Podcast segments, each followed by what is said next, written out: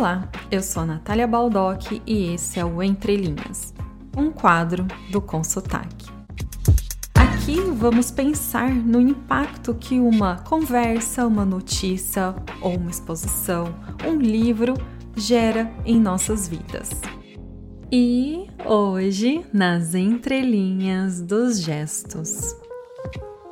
Olá, pessoal! Tudo bem com vocês? Espero que sim. A conchinha dessa semana eu catei de um livro que amei ler e que agora já é série de TV. O nome tanto do livro como da série é Daisy Jones and the Six. É um livro que conta como a banda The Six surgiu e como depois da chegada de Daisy Jones, ela se tornou a banda mais famosa do mundo. Já vou adiantar que a história é fictícia e a banda não existiu, mas gente, tem muita procura no Google perguntando se a banda é de verdade, sabe?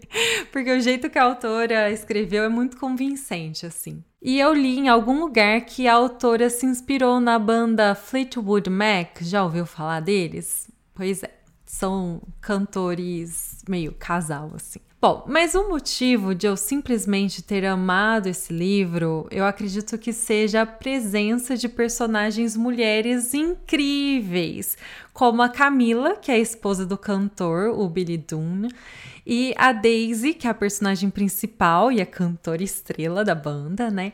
E tem também a Karen, que é a tecladista da banda. E o interessante, gente, é que elas não são necessariamente amigas, mas existe um apoio, um suporte entre as três, sabe? Quando necessário. É bem legal, assim. E olha, pode ficar tranquila que não vai ter nenhum spoiler aqui sobre a série ou o livro, tá? O que aconteceu foi que eu amei a série, tanto, tanto, que eu comecei a ver de novo.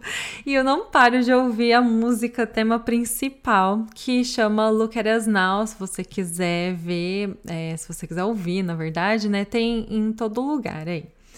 E eu acho assim que o que me encantou, né, em tudo foi acompanhar a Daisy, que ela é muito diferente de mim. Então ela me contagia com a energia dela. Só que eu me identifico e entendo muito mais a Camila, sabe? E assim, é um triângulo amoroso, tá? Acho que é importante vocês saberem disso. Então, se você Tá a fim de ler alguma coisa, tá procurando por um livro, pronto, não procura mais, já vai, começa a ler esse livro que eu tenho certeza que você vai gostar. É um livro muito, muito legal mesmo, assim, bem gostoso e fácil, enfim. Pode ler. Depois me conta o que achou.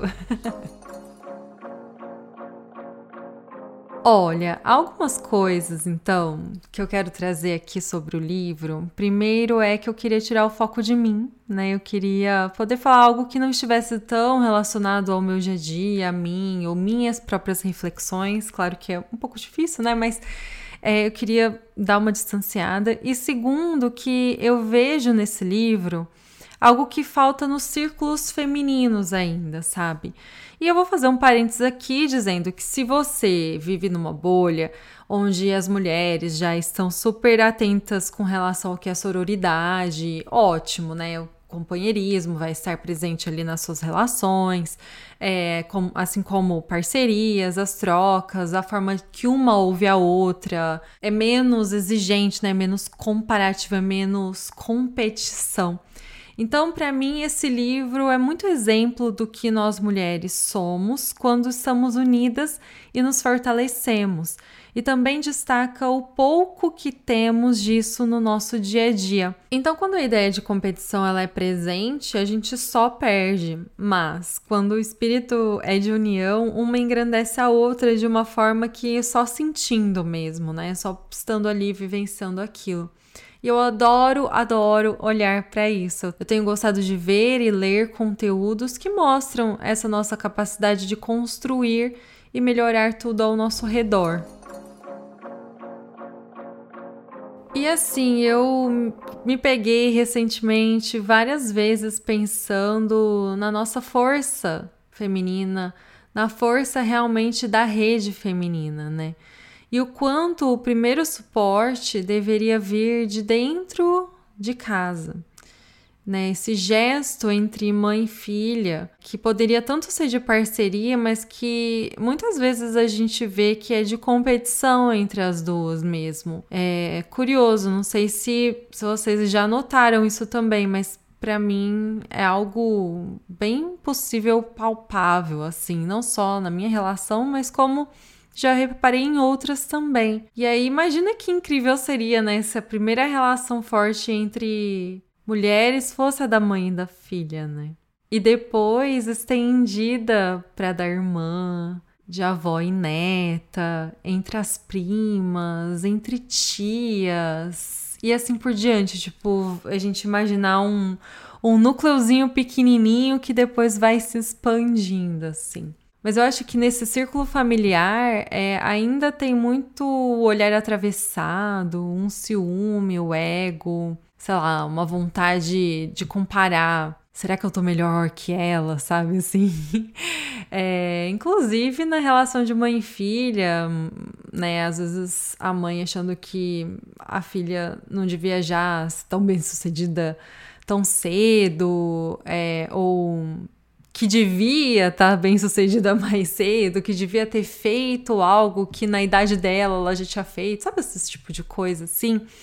Muita opinião e pouco suporte, sabe assim? E aí eu fiquei pensando de como essa série, por trazer nuances de sororidade muito simples, é, cenas bem sutis mesmo, como um abraço de tô aqui, ou uma, sabe, um olhar ai, olha, eu te entendo. E como isso faz muita diferença, né? E que palavras nem sempre são necessárias. Então é de como esses gestos são escassos ao longo de nossas vidas, né? E poderiam, é, são tão simples e poderiam tanto ser abundantes assim. E hoje eu quero saber de você. É, qual foi o gesto que você já recebeu, tenha recebido, tenha feito, que te fez sentir bem por ser mulher? Sabe, assim, pertencente a esse seu corpo, é, confiante no seu ambiente, certa do que tá fazendo, sabe assim?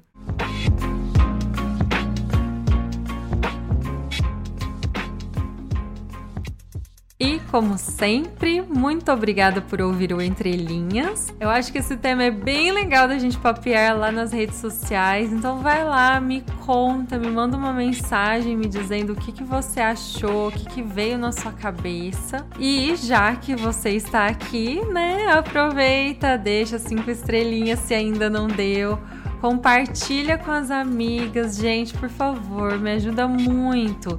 E segue, segue esse podcast para não perder nenhum episódio. Beijos e até semana que vem.